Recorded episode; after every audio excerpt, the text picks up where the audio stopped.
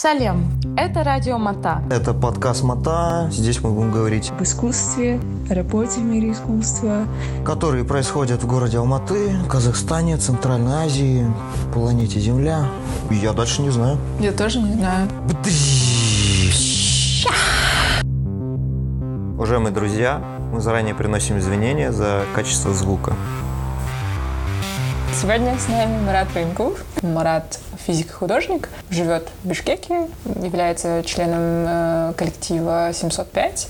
Группа 705 образована в городе Бишкек, Кыргызстан в 2005 году на базе детского медиацентра при поддержке школы современного искусства «Артист». Группа начинала свою деятельность как художественный коллектив, а на сегодняшний день это еще и площадка для событий в сфере искусства. Участники коллектива работают на пересечении театра, современного искусства, уличного действия, анимации и кино. Здравствуйте, Марат. Здравствуйте. Очень рад побывать в вашем пространстве. Спасибо большое. А, ну вот, мне кажется, можно начать именно прямо с этого вопроса, который вводит в эту тему. Это был вопрос как раз Романа. Как вам удается совмещать вашу работу художника и физика? Да, у нас здесь было такое предисловие.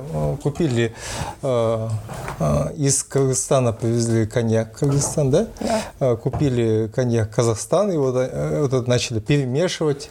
Такому вот, э, это очень опасно. Дай бог нам. Мы никому не советуем. Да, дожить до завтра. И вот э, перемешивая, как бы обсуждали вот эту историю, э, ну, которая у меня связана так или иначе с научной деятельностью и историю как бы, с художественной деятельностью. И, и, и действительно совмещать, ну, э, это невозможно. Ну, как вам сказать? Нет, это возможно. Но я не скажу, что это вот у меня а, прям ясное понимание, как это все, все а, как бы в практике существует. Воспитательное такое влияние оказал этот в детстве, да, наш район Пишпек. Сам по себе Пишпек еще тот район, где э, ну, разрабатывали интергельповцы, строя там проект города будущего, там что-то не город утопия. Рядом располагается рабочий городок, такой радиально кольцевая, кольцевая форма, не характерная для Бишкека.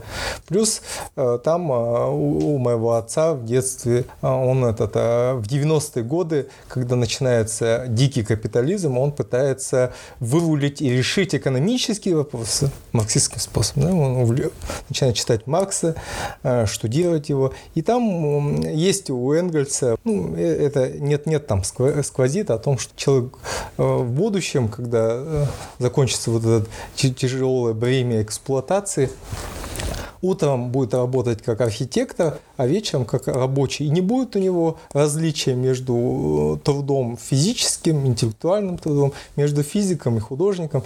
А, а им их даже вдохновляли вот как Леонардо и эм, ну, там Рафаэль и тому подобное. И я думаю, что вот это каком-то таком своеобразном виде оно э, досталось мне как, как, э, как некое, ну, с одной стороны, бремя, с другой стороны, не, некий путь абая. Потом ты идешь, пытаешься как бы свернуть э, туда, художественную стезю, а тебя так уж складываются события, выворачивают в науку, ты только из науки туда и опять в науку ты уже не понимаешь, да? А, пытаешься их где-то помирить внутренне. Э, но я сразу скажу, как бы э, заходя как... Э, то есть решая конкретно научную работу, мозг переключается по-другому. Но, но когда ты работ, делаешь научную работу, ты вдруг видишь, что это сам по себе форма художества. И ты ее можешь запечатлеть как художество. И, и разные вопросы с точки зрения физики ты пытаешься решить конкретную, там, конкретный физический процесс, ты его исследуешь. А с точки зрения художника, художника я для себя больше решаю вопрос, как выжить в этом, в этом постмодернизме. Да? Где э, вот это все происходит, где человеческие отношения, вот, где человеческие отношения сталкиваются друг с другом, э, где происходят э, очень бурлящие процессы психологические, физиологические. И вот тут, мне кажется, лучше, легче всего это воспринять как через художественность. Ну, я-то знакома немного с, с рассказами о вашем детстве, и вот как раз вы упомянули немного о нем. До этого вы упоминали, что была еще возможность в далеком 2005-м поехать в Петербург и стать режиссером театральным. Думаете ли вы, что вот ваша тяга к театральному и перформативному, потому что сейчас, на данный момент, мне кажется, в вашем творчестве очень много именно перформативных спектаклей и постановок. Идет ли это от того влияния, которое вы получили в детстве? От всего вот этого то, что происходило в этом шпеке, а потом дальше в юности, потому что все равно, мне кажется, а, научная методология, она очень похожа на перформанс, с одной стороны, иногда, потому что там очень много обсервации какого-то, какой-то акции да, в какой-то момент, и потом обратно обсервация. Ну, это какая-то последовательность такая. Возможно, но, но здесь мне вот так кажется. Uh-huh. Могу ошибаться. Uh-huh. И, или по следующему этот, может быть, выглядит по-другому. Вот, вот сейчас же мы упомянули другого еще писателя Достоевский, да? И у Достоевского есть такое интересное Бахти, Бахтин, Бахтин или Бахтин, когда писал о Достоевском, он употреблял вот это слово «диалог».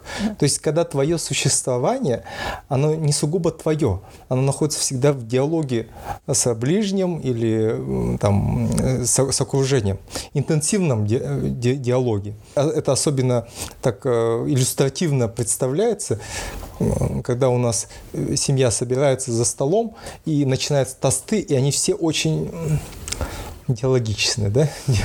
Они все друг другу дают ответ. Ты всегда находишься в положении э, не расслабленном, но ты должен проявить какую-то смекалку и каким-то образом отреагировать. Мне кажется, где-то тут э, может быть и, и, и произрастает вот эта э, перформативность, в смысле, потому, потому что предмет не, не завершен и, и, и не дан, но он всегда находится в диалоге. Ну, ну допустим, у Достоевского это постоянные речи, да, какие-то могут быть тирады огромные. И отсюда э, я, я понимаю, как бы, хотелось бы заниматься какими-то перформансами близкими, там, не знаю, Вито Акончи и тому подобное, Марина Абрамович, такие чистые, аккуратные, без всяких вот этих речевых да, хреней, социальных, какой-то социальных подтекстов и контекстов. То, чем я занимаюсь, такова тема. Угу. Это вот той самой речи, которую, ну, я к тому, что вот эта речь, да, угу. она форми- формулируется из, с одной стороны, как бы из философии, да. а с, с другой стороны, из интенсивного диалогического а, состояния. Почему? Потому что ты, ты не, не, не живешь в квартире, где это, там, ты один. Да. А ты живешь в семействе или семействах, да? и там множество-множество этих кланов, и эти кланы все находятся в диалоге, и ты должен как-то на них реагировать, э, находишься в диалоге, но ну, непрерывном, непрерывном, интенсивном, напряженном. И отсюда они вот как-то э, потихоньку могут быть сложены в, в перформативный формат, ну или исполнительский, театральный, да, да даже ближе, потому что ну, все-таки это но для меня все-таки это не до конца то, то чем э, и в 705, э, где я был, вов... Э, где я вовлечен, и в том, что где-то самостоятельный есть момент.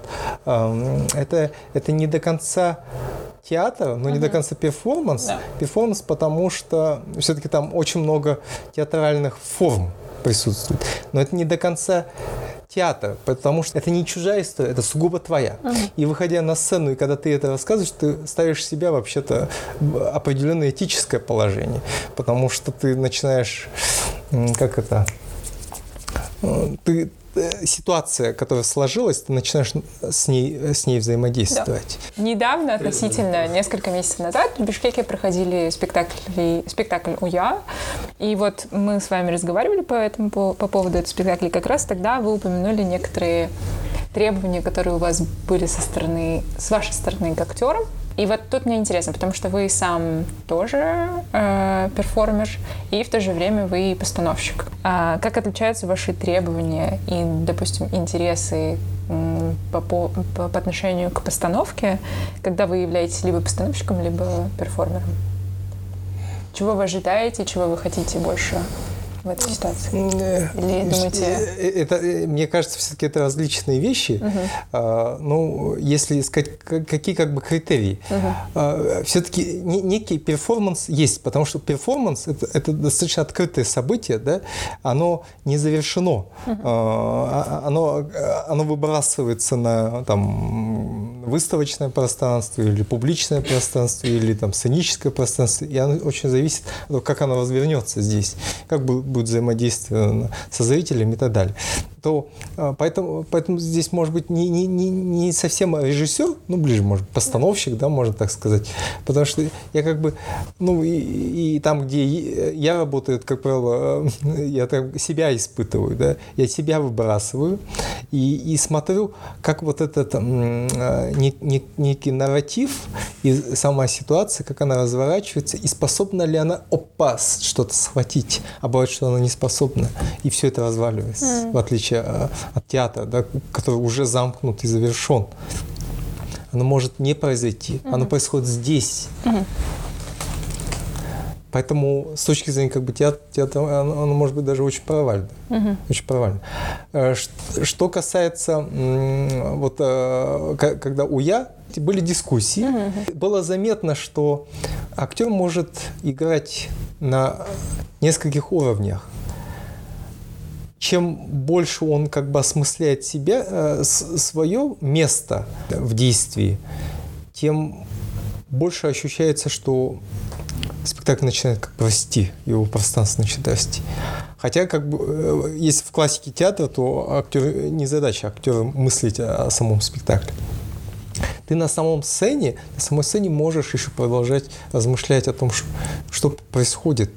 И тем самым спектакль как бы еще не, не завершен э, репетиционным процессом. А вот здесь ты можешь открывать. Ты как бы, как бы это ближе к перформансу, да, потому что ты, ты приходишь, чтобы исследовать какую-то ситуацию. Суя то есть был введен вот этот перформативный элемент, когда они зрителям задают вопрос, потому что у нас были события а, в октябре. 5 октября 2020 года на территории Кыргызстана начались протесты против предварительных результатов выборов в парламент Кыргызстана, состоявшихся накануне. 15 октября 2020 года протесты привели к отставке президента Кыргызстана Соронбая Жейнбекова.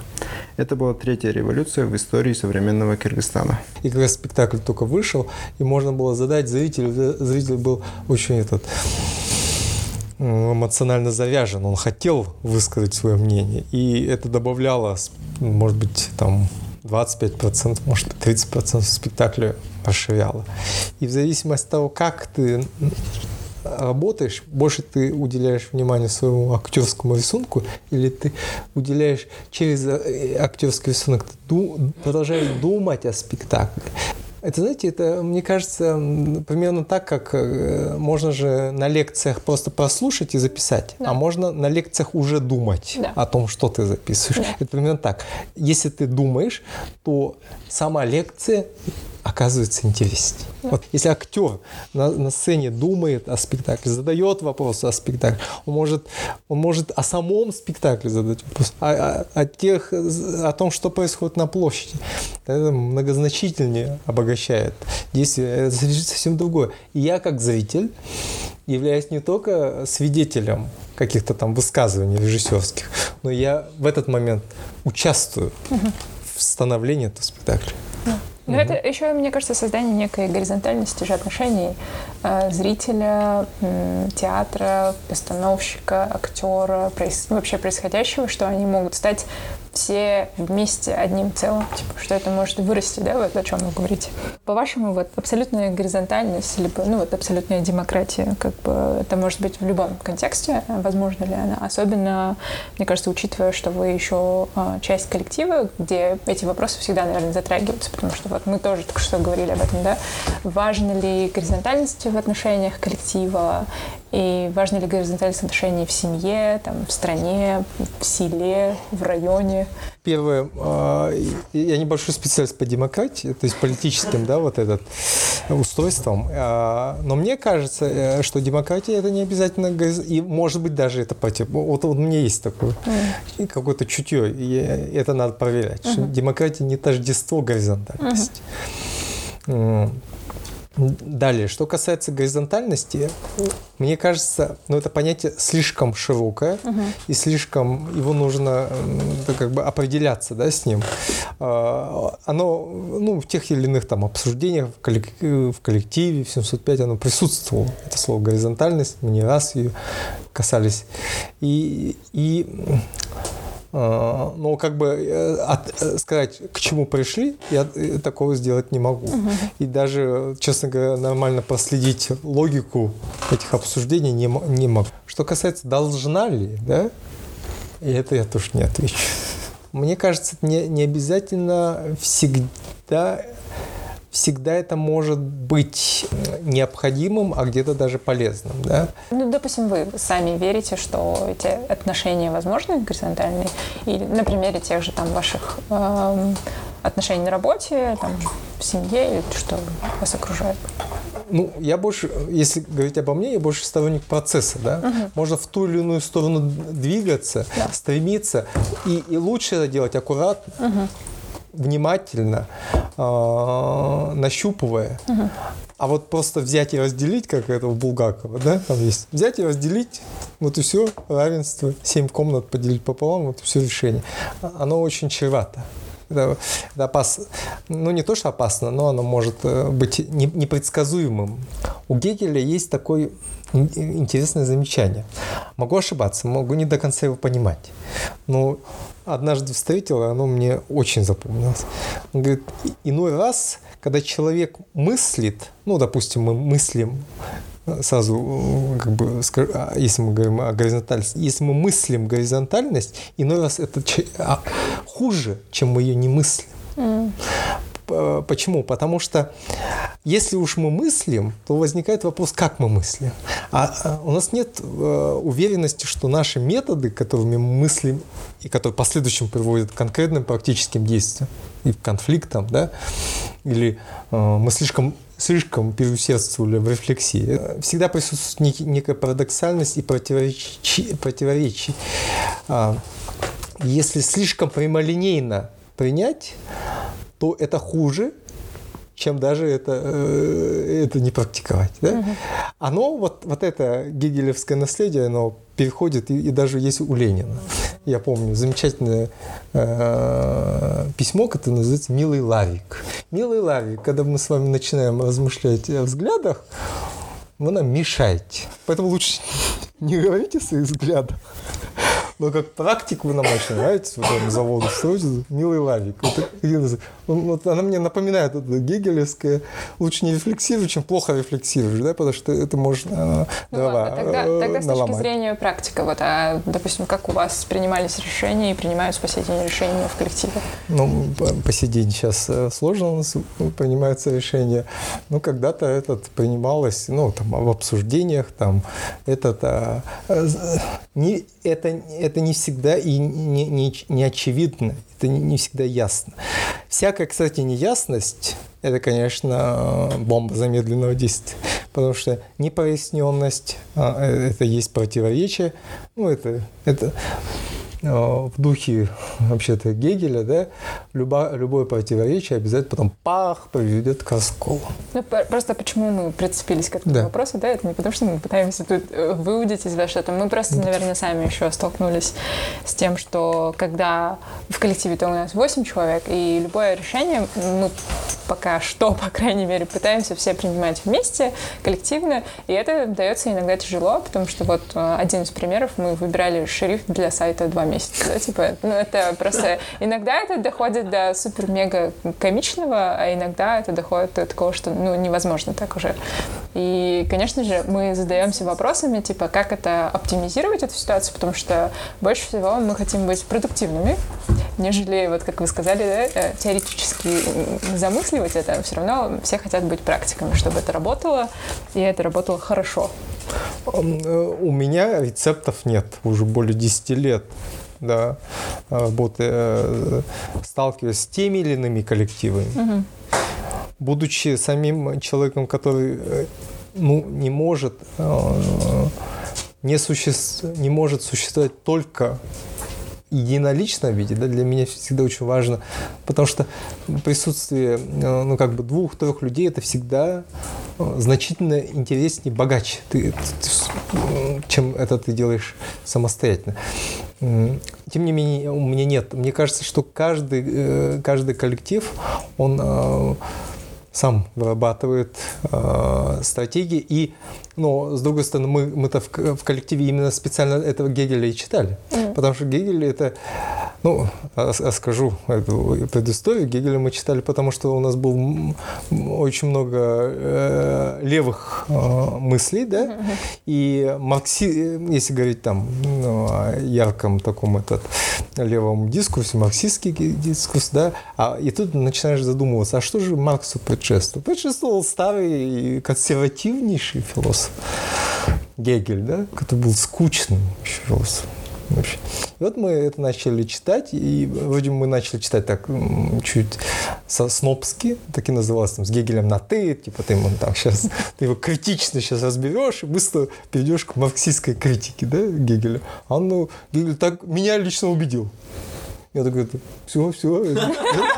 Я стал таким каком-то, ну не скажу гегельянцем, я не стал, нет, я его не очень, у него действительно интересно интересно, логика. Теперь мне э, понятно, почему э, такой популярный философ, как Жижик, э, сторонник гегелевских да, вещей. Так вот, если исследовать Гегелю, то вообще как бы любое явление, любой коллектив себе, ну, как коллектив как явление содержит противоречие. И как противоречие это всегда будет расти. Задача жизни – это вот преодолевать их, а, где-то разруливать, где-то с ними научиться сосуществовать. И, и тут как бы рецептов нет, а, явно конец э, печален. Как бы, ну, у так, да, обязательно то есть рано или поздно всему, всему приходит конец. Да? Отсюда это у Маркса и появляется вот, капитали, капитализм не вечен. Да? Ну, любое явление должно закончиться. Поэтому хочешь ты это или нет, да? ты можешь с этим бороться и подвести конец быстрее, либо ты можешь его оттянуть. В своей какой-то индивидуальной художественной практике и вот будучи участником коллектива, были ли противоречия для вас, ну, такие персональные, личные, типа? Какую роль играет коллектив, да, в, э, и сыграл роль э, в создании всех этих э, спектаклей, постановок и перформансов, потому что, не знаю, мне, по крайней мере, хочется верить, что это ваша интенция, типа, что это, ну, как бы, больше всего, наверное, интересно вам, и мне интересно, насколько они сильно смогли сразу поддержать это. Спектакль, где я участвовал, угу как правило, вообще-то о коллективе, по большому счету. Угу. И это о том, как внутренне у меня начинается происходить разлом с коллективом, котором я погружен. Взять «Король крыс» — это коллектив об Астане. Моноспектакль «Король крыс» является рефлексией на различные властные системы в Центральной Азии. В основе истории лежит опыт работы Марата в Астане в научной школе теоретической физики при ИНУ имени Гумилева. Впервые спектакль был показан в Бишкеке в 2011 году. Это было моим внутренним как бы завершением. То есть э, я же говорил о том, да, где-то есть внутреннее, это, как бы как коллективное создание э, родилось с этим пешпекскими, э, с этим, с, с этими стенами, и ты не, не постоянно как бы с этим существуешь. И вот где я участвовал, это, это ответ когда ты уже не, не, не себя внутренне не ассоциируешь с этим коллективом, где ты уже тот момент переступаешь рубеж, когда ты не ты себя не ощущаешь, не явно этот коллектив тебя не ощущает, как единое целое, как коллективное тело, да. вот так скажу. Да. То есть это, это очень сильный разлом, это сильный разрыв. И если оно уже воплотилось в спектакль, значит все, там основательно угу. рубеж преодолен. Да? Ну и, и таких несколько примеров. Ну, не скажу, что я прожил длинную жизнь, я не прожил.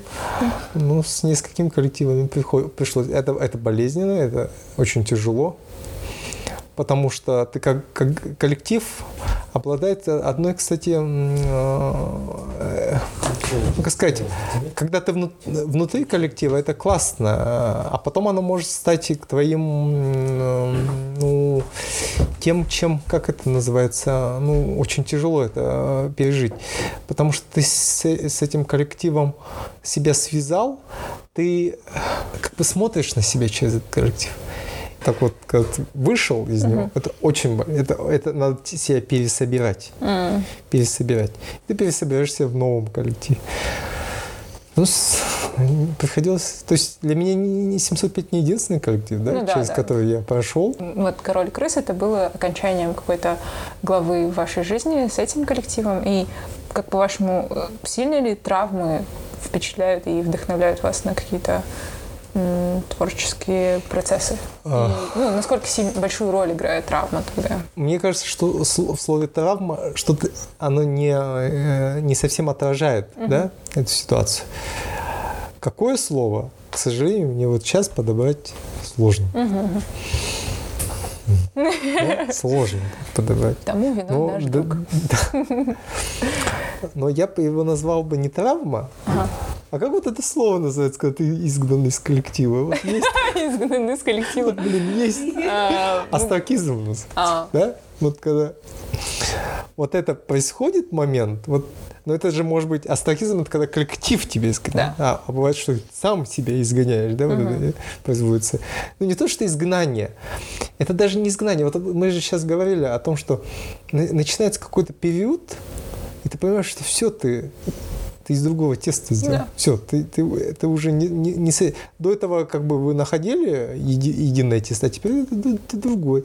Или, знаете, клетки мы делали э, в семье, я помню. Вообще был замечательный коллективный опыт клетки. Значит, тесто зам- замешивается, и все вместе стоят возле кипящего котла, и вот так это от теста отрываешь, и оно варится. Это, по-моему, украинское блюдо клетки.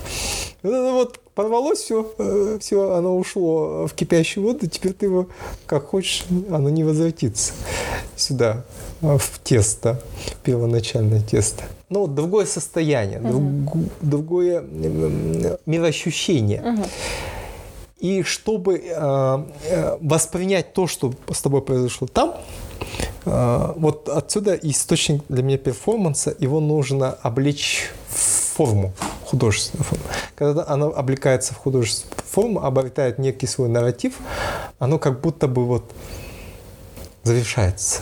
Это не означает, что тебе не будут сниться кошмары, будут, но они как-то, ты, ты их поясняешь, ты как бы, кто, Леонид сейчас нам сказал, да, с 1990 года прочитал книгу, он теперь знает, вот этот э, художник там жил, это там, ну, много еще можно еще дополнять, но тем не менее, как бы, все, это вот такой-то год, это такой-то год. Это, этого относим мы вот к там, ситуационистам, это вот то туда. Вы как бы на, на полочке вы чуть сортируете вот эту хаос. Да? Вот для меня появление э, перформативного высказывания или там исполнительского, это в какую-то этот, на полку положить. Вдруг ты понимаешь, что вот это относится к этой книжке или к этой полке. И это, э, э, это здорово для себя оп- определиться. А, э, а еще здорово, если оказывается, что э, для многих это на той полке лежит, да? Да. Так, а, ну вот, замечательно, Ну да. значит, попали, э, вот, который беспокоит многих. Это, это еще и как некий терапевтический опыт, да, такой, Ну да, где да. ты э, вроде вот происходит какая-то какой-то разрыв и потенциальная травма, но ты через нее растешь и что-то для себя там закрываешь, уясняешь и понимаешь. И, М, да. и вот то, что мне еще интересно о формах перформанса, как вы упомянули, да, что хотелось бы делать там, возможно, чистые перформансы, да, и вы- я помню, вы мне упомянули, что когда я приезжала в Бишкек последний раз, что вы хотели мне рассказать о трех, по-моему, да, самых ваших э, не знаю, любимых или, но самых запоминающихся перформансов для вас. По-моему, они все центральноазиатские, да? Бишкекский. Бишкекский да, даже, да. Да, да. Если вот, да. Ну, когда хотели же записать, да, пер- Да. первый раз подкаст, я думал, ну, надо как-то перформативно это, может быть, оформить, если мы о перформансах говори- говорим. Ну, и вот э, Бишкеки э, такие эти э, старшее поколение, да, которые занимались перформансами, а, как бы мно- многие, некоторые вещи я для себя подглядел. Они, по крайней мере, они присутствуют как некие э, зияющие такие ну, не знаю, точки или координаты, а, на которые ты, по крайней мере, обращаешь внимание. Ты где-то внутренне находишься все еще в диалоге. Ну, это вот перформанс э, Гульнары Космолевой, где она, где, если я не ошибаюсь, такой наиболее о котором говорили угу. в перформансе, да? Я его видел по, по видео. Да, да, да. И, но тут я хотел повести параллели о том, что когда я э, работал в артисте, мне там показали, как готовить этот суши. Mm. Слушай, из, из простых таких средств. Я тогда удивился, сам будучи воспитанный в японской культуре, что оказалось так просто сделать суши. Это, ну, Гульнавичи умеет так аккуратно разложить рис, там, селедка, я помню. То есть содержание этого рецепта заключается в том, чтобы аккуратно разложить рис, теплый рис, положить селедку, огурцы и закатать. Вот и, пожалуйста, простая вкусная еда. И такой, как так просто? А потом у нас э, Улан Джапаров, да, который э, целая как серия перформансов и, и продолжающихся перформансов. Они другого характера. И, кстати, мне кажется, то, как мы говорим о еде, они примерно вот так пересекаются. Тут, тут есть какая-то четкость и архитектурность, ясность формы, да, которая очень, очень важна, э, когда ты присутствуешь в студии музея. Когда приходишь в студию музея, обязательно там фигурирует такой чай. Так заварить. Казалось бы, ну что, чай, ну, боже мой, каждый из нас заварит. А там именно вот эта чайная церемония. Да? Кстати, почему-то мы сейчас, по-моему, ушли да, в этот Дальний Восток. Чайная церемония. Вот залил, поставил столько, сколько надо, выдержал и налил. Просто, ну, нельзя ошибиться в этом процессе. Да. Да? Вот тут здесь четкость, э, четкость каждого элемента важна. Ну, третьим, третий перформанс, который, может быть, можно было провести привет Гамал Бакамбаев, когда он залез на свой постамент, на постамент Бакамбаева, когда украли бюст Бакамбаева, и он вместо него залез. Так вот, когда ходишь э, Гамала Байке, то это чай, конфет, чай, конфет, пейте, ешьте.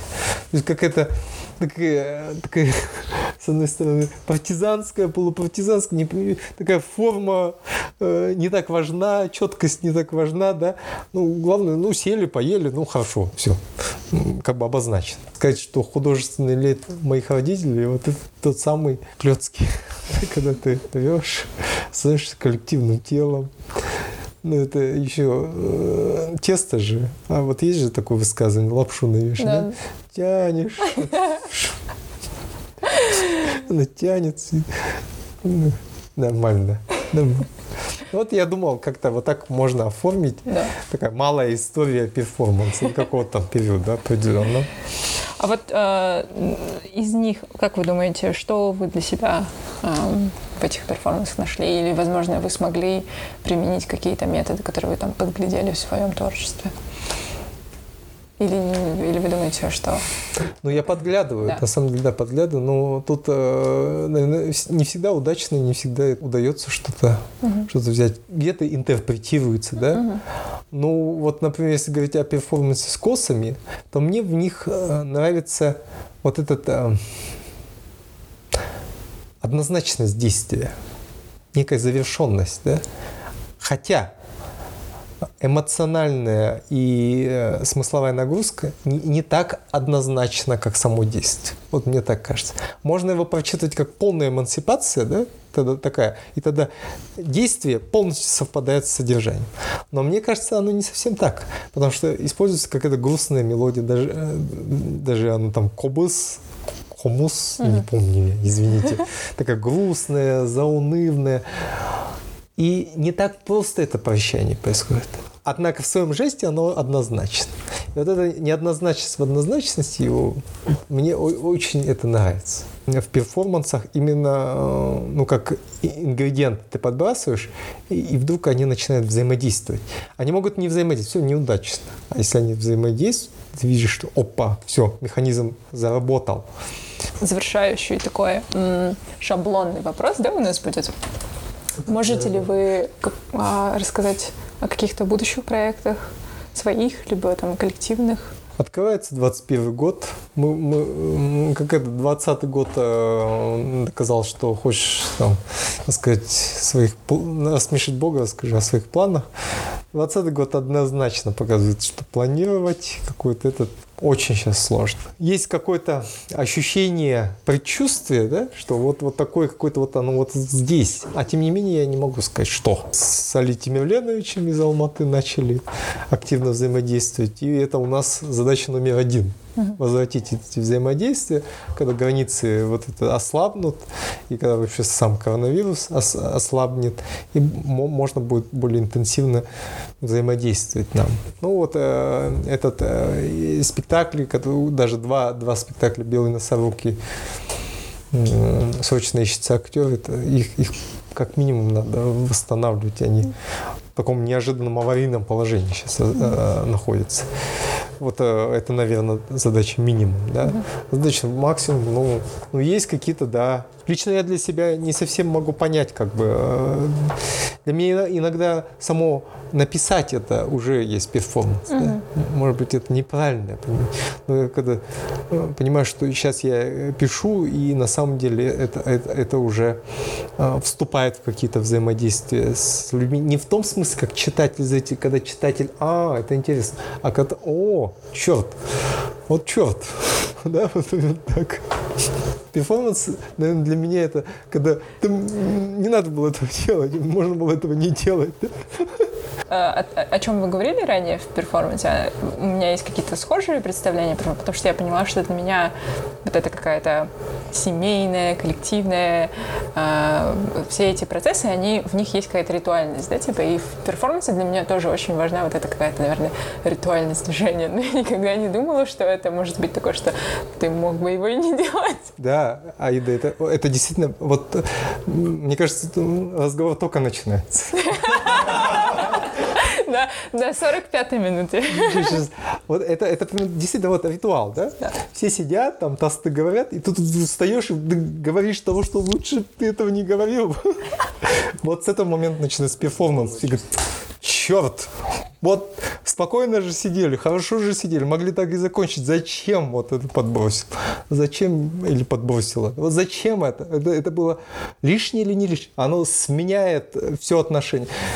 Во-первых, сразу все, вся посиделка до этого м, смысл ее меняется, да? Это вот у Виттенберга же есть в фильме э, «Торжество», когда собирается все семейство, все чинно, это благородно, отец семейства подводит там, какой-то многолетний, о, да, и вдруг один сын начинает рассказывать, как он его изнасиловал в детстве. Все, понимаете? Все. Креном меняется все это, вся эта посиделка. То есть событие это случилось сейчас, и по идее должно влиять на последующее, а оно меняет, смы- смысл меняет предыдущий.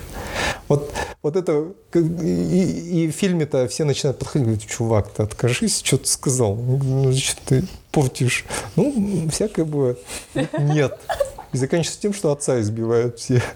Ну, сам, сам же как бы перформанс, предпол- у, него есть вот эта около театральная вещь, да, потому что люди-то собираются, они окружают это действие, они а, вступают в некие условные отношения, и тут может произойти не- непонятно как, как бы вот это. Мне кажется, перформанс перформативное не обязательно это так должно быть, но иногда как бы его можно распознать, когда событие не обязательно, пот- потенциально не обязательно развивается, как ты ожидаешь, да? Оно э, приоткрывает другой, другой возможный расклад.